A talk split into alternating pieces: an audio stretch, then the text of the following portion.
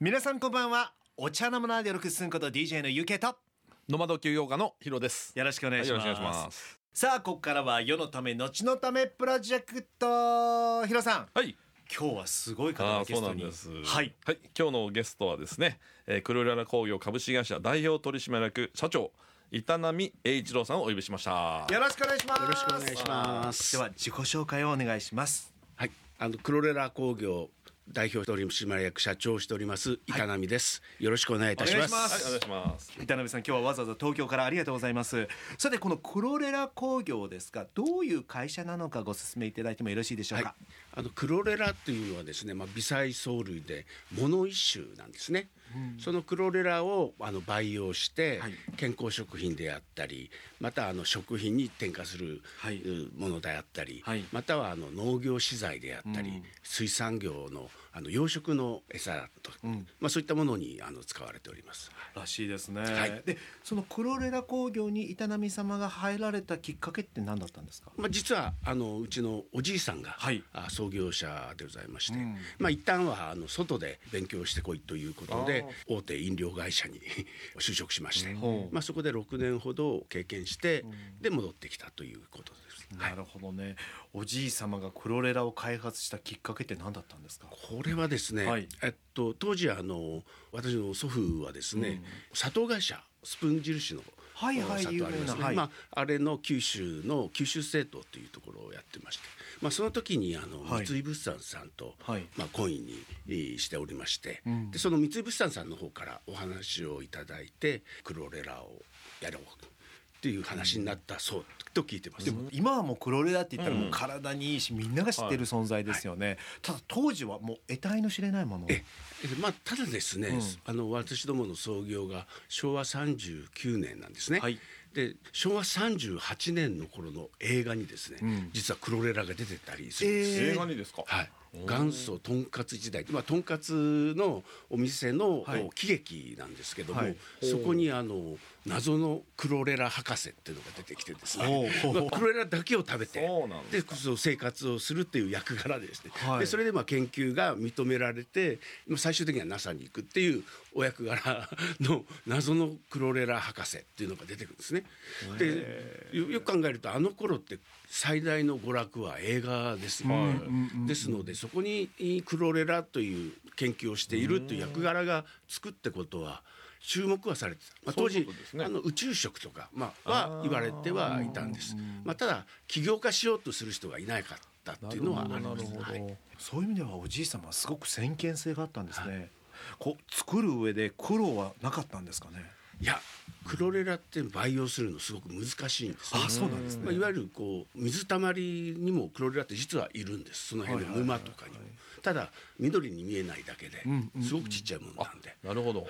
あのああいう培養の状態っていうのはこの部屋に100人ぐらい入ってるような。 6畳ぐらいの部屋の中にでで100 100人パンパンやんでやっとあれで緑色になるわけですね。緑としてに見え認るんです識よができるってことああです100人ね。そうなんですですですから、入ったらはいはいはいもうすごく劣悪な環境なんでで培養するのがすごく難しいえ、クロララ自体にストレスがかかるんですかね。ストレスかかりますあ例えばかかあの面白いのはこうクロレラを飢餓状態にするんですえそうすると自分でこの安らか成分のギャバを作ったりするんです。あ、生物って結構やっぱりたいろんなことに対応しようとしますの面で。白いですね。はい。クロレラを見つけた人っているんですよえねっとオランダのうんバイエリンクさんって方が1890年代ぐらいに確か見つけたんだへえと思オいラます。ンダの方が、はいじゃあこれをしゅ食品といいますか食べることで、飲むことで体が元気になるって、し気づいたのがおおじい様ってことでいすやかこれがですね1915年ぐらいちょうど第一次世界大戦の頃に、ああいうドイツのヒトラーたちが、はいはいあの目をつけたんですね。クロレラってタンパク質が60%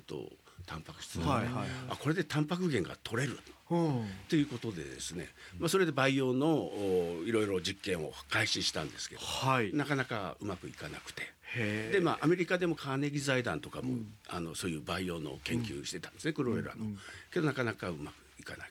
で、まあ、日本の、ね、終戦後お GHQ がいや日本は藻類食べるじゃない、ということで、はいはいわかめとかね藻類の研究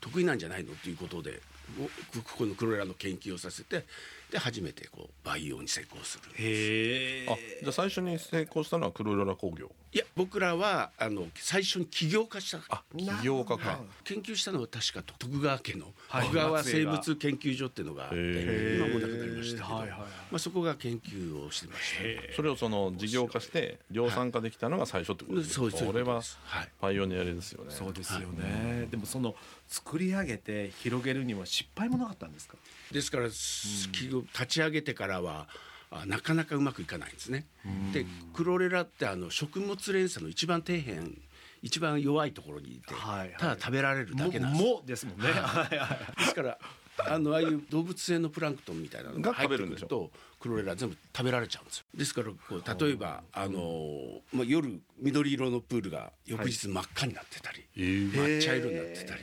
まあ、そういうことが結構苦労しててなじゃかあなか何度も何度もこうなかなかそうトライでアすンドエそうラー繰ですり返してそれどうやって乗り越えたんですか何かきっかけってあったんですか聞いた話だと新しい若い工場のスタッフがの発想の転換でなんかあー培意養外のとそう仕いうのって方を変えたらしいんですね。多い感じしますね、はいうんこうしたらいいんじゃないのみたいな、はい、そしたら目から鱗みたいなうま形く いっちゃったよでね、はい、それでまあ一大まあクロレラってブームになってはい我が家にもありました一番のブームはいつだったんですか時代昭和50年ぐらいじゃないでしょうかね、う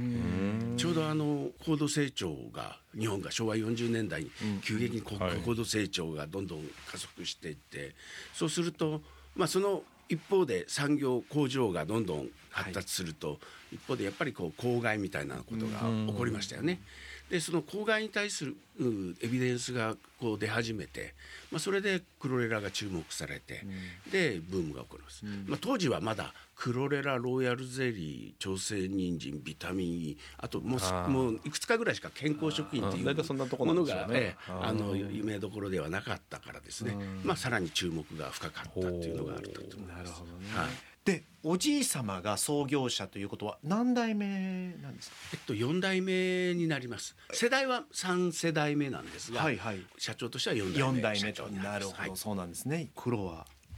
そうですね、まあやっぱりあの創業者があーしっかりされた方だったんで、その意思を受け継いでどう後世にね僕らがあの残していくかっていうところが今ちょっと苦労しているところではあります、やっぱり世の中って私ももう大体60年近く生きてますんで、やっぱり2回ぐらい世の中って変わったような気がしててですね、ですのでその世の中にどう対応していくかっていうのがすごく今課題として考えているところですそのまあプロパガンダと言ってもいいんでしょうかそれをもうドーンといくためにはいいろんな取り組み今されてるらしいですねそうですね、はいクロレラって、まあ、いろんな可能性が実はあのまだまだあってですね、まあ、ずっと昭和40年代からずっとエビデンスを、おまあ、人間の体だったり、まあ、農業だったり水産だったりそ,、まあ、そういったところのエビデンスを出してきてたんですけれども、はいはいまた新たな発見が、あありまへしてえ何あのクロレラって出汁になるっていうのが、へえマジですか、はい、えでもこんな言い方あれですけど青臭くなるんえクロレラからあの抽出するんです、はいはいはいはい出汁の成分を。だしの成分を、はい、でそうするとあの利尻昆布とかああいうのと同じようなあの出汁が取 れるそっかもうもうですもんねはそうだみんな親戚ですもんね、い、は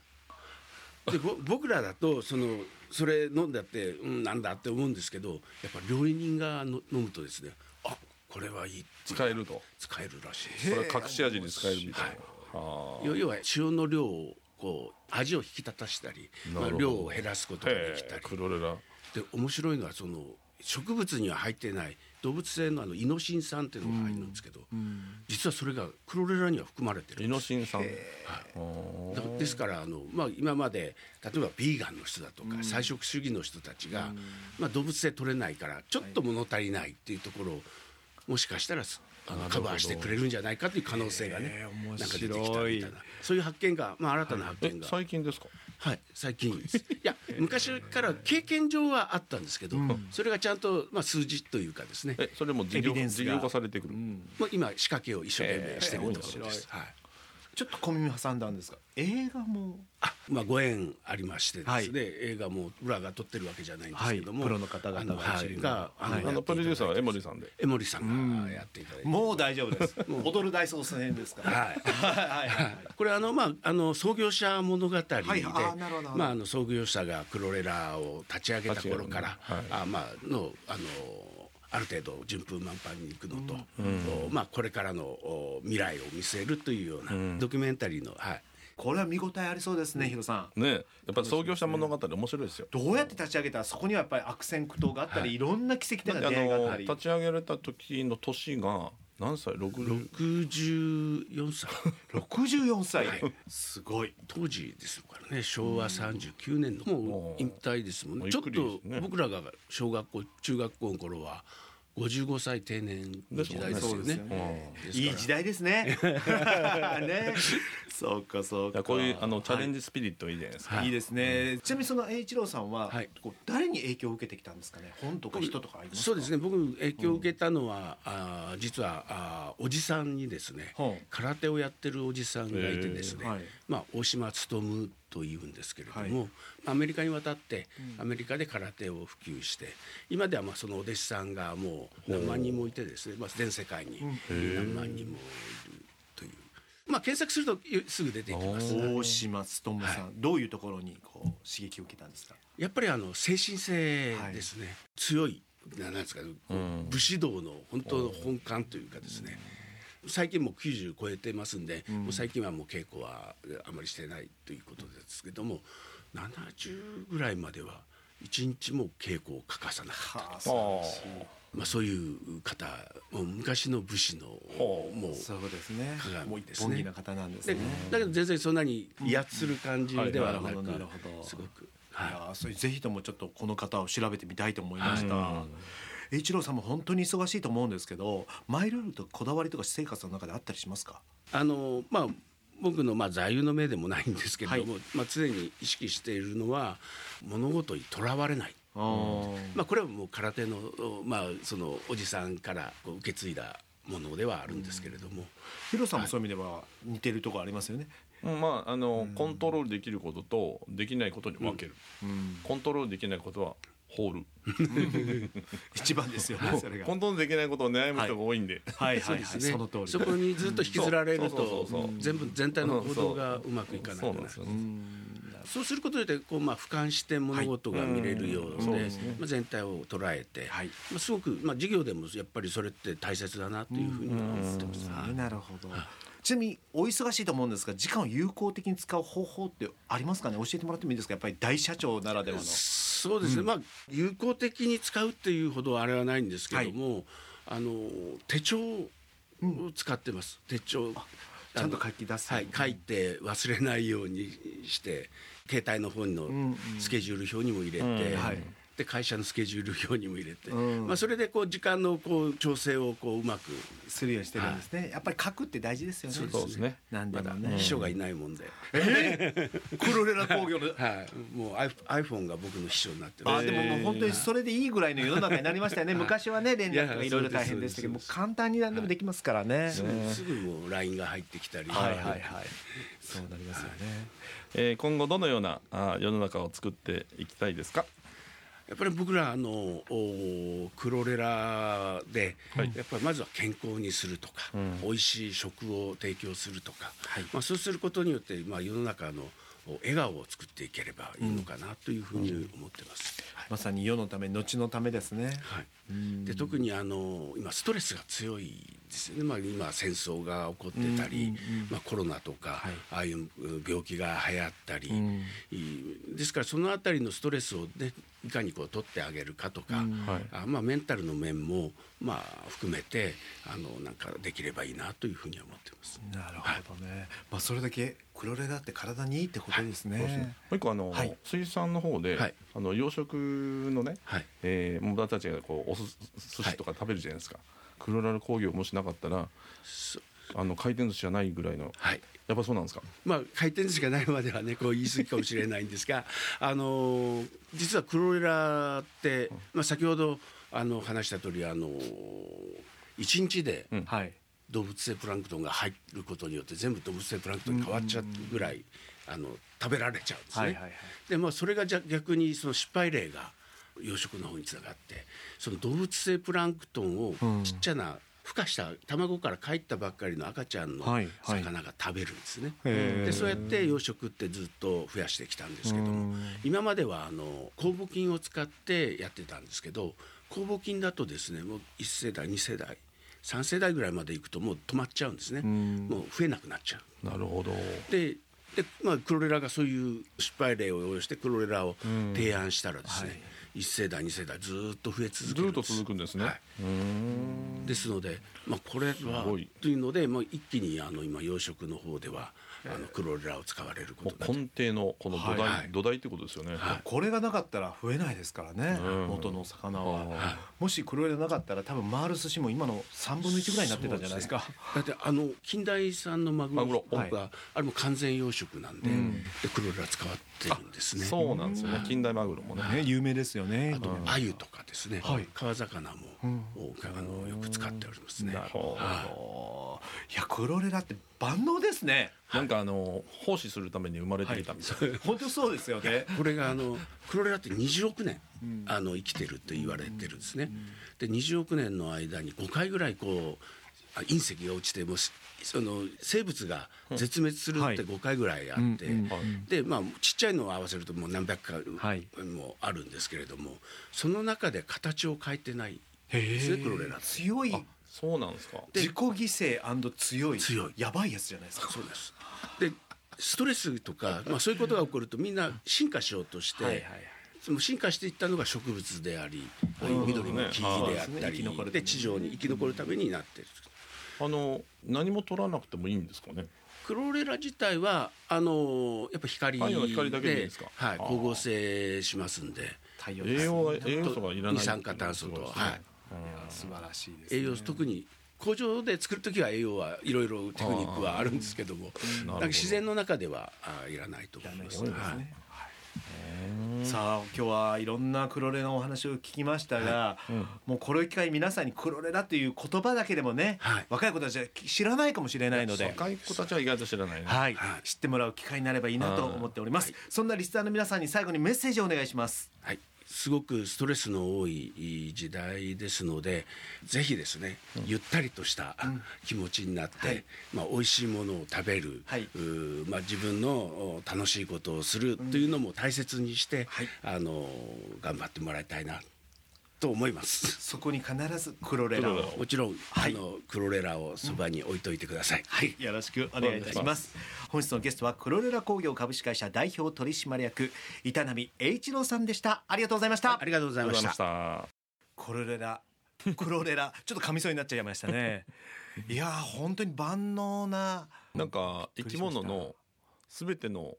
原点なんですね。なんですよね自己犠牲をずーっとしながらみんなをハッピーにさせてるいやだから創業者が64っていうのもすごいですようね。んだからもう年齢は関係ないですよねそう新しい挑戦すそるうそにう。はだって60年前でしょ。はいあのケンタッキーのおじさんも60代ですもんね。あそうかそうですよ。金レ野さシんだレシピをいっぱい回ったけど誰も相手にされなくてとか始まったんでね。はいいやーすごいな創業の思いっていうのはね年齢関係なくね。ヒロさんもね DJ 始めたのいくつですかえ2年前だから 58? そういうことですよ年齢なんて関係ないんですよね そう挑そうそうそう戦するには、はいでそんな挑戦をずっと続けてきたヒロさんがですね、はい渾身のドキュメンタリー映画「共鳴する魂花は補給一年」うんこちら自主上映会を各地で展開していますで自分の地域でもやりたいという方はぜひとも皆さん株式会社カタカナでユニバーサルビジョン株式会社ユニバーサルビジョンの問い合わせメールからご相談くださいまた大阪にありますホテルニューオータニ大阪京橋にありますねホテルニューオータニ大阪の1階に画家の久喜三郎先生のギャラリーがオープンしていますんでぜひとも皆さんこちらに足を運んでいただいて「FM 放送聞いてます」とか「世のためのちのブック欲しい」って言ったら無料でこちらのギャラリーではプレゼントさせていただきますこの本ですけど今までいろんなね素晴らしい方々がゲストに迎えた、まあ、いろんないい言葉が詰まった世のため後のためブック Amazon で絶賛発売中でもありますまた皆さんからの質問や応援メッセージお悩み相談などありましたら FM 大阪のホームページから UK とヒロの世のため後のためラジオを選んで送ってきてくださいあのこのドキュメンタリーがね、うん日本もいいんですけど、まあ、海外が面白い展開になってきてるんですよ。どういうことですか、まず9月にに、えーとイギリスの,、はいあの大使館でやったでしょやられましたね。は今度い。クロアチアっていう国で、クロアチア、あえのえサッカーの強いとこですよね。そうそうで日はい本の、お初めての映画祭やるんですよええ。そのオープニングになんと花輪ほきちゃんがですねあの選ばれて おめでとうございます。国営放送で、うんまあ、日本で NHK ですけど、うん国営放送でそのオープニングが取材されるんですね。すごいな。まあ、クロアチアで有名な日本人が花輪ほきちゃんになるっていううね、んいやー花輪ほきちゃんになったら面白いですね。面白いし、この広がりがねだっ。てそうでしょ、だってヘレン・ケラー知らない人いないじゃないですかいないそのですヘレン・ケラーの師匠がね、うん日本人の花輪記事だったらまたこれは面白いですよね、うんちょっとヨーロッパで一気に広げていこうと思ってますんそうですね。で、また逆輸入的そうそにう。そうそうそうもうしっかりとこの番組でもどんどん花そ子うです喜一さんの思いを伝えながらですね、温めていきたいですねそうで全すね世界からそうですねはい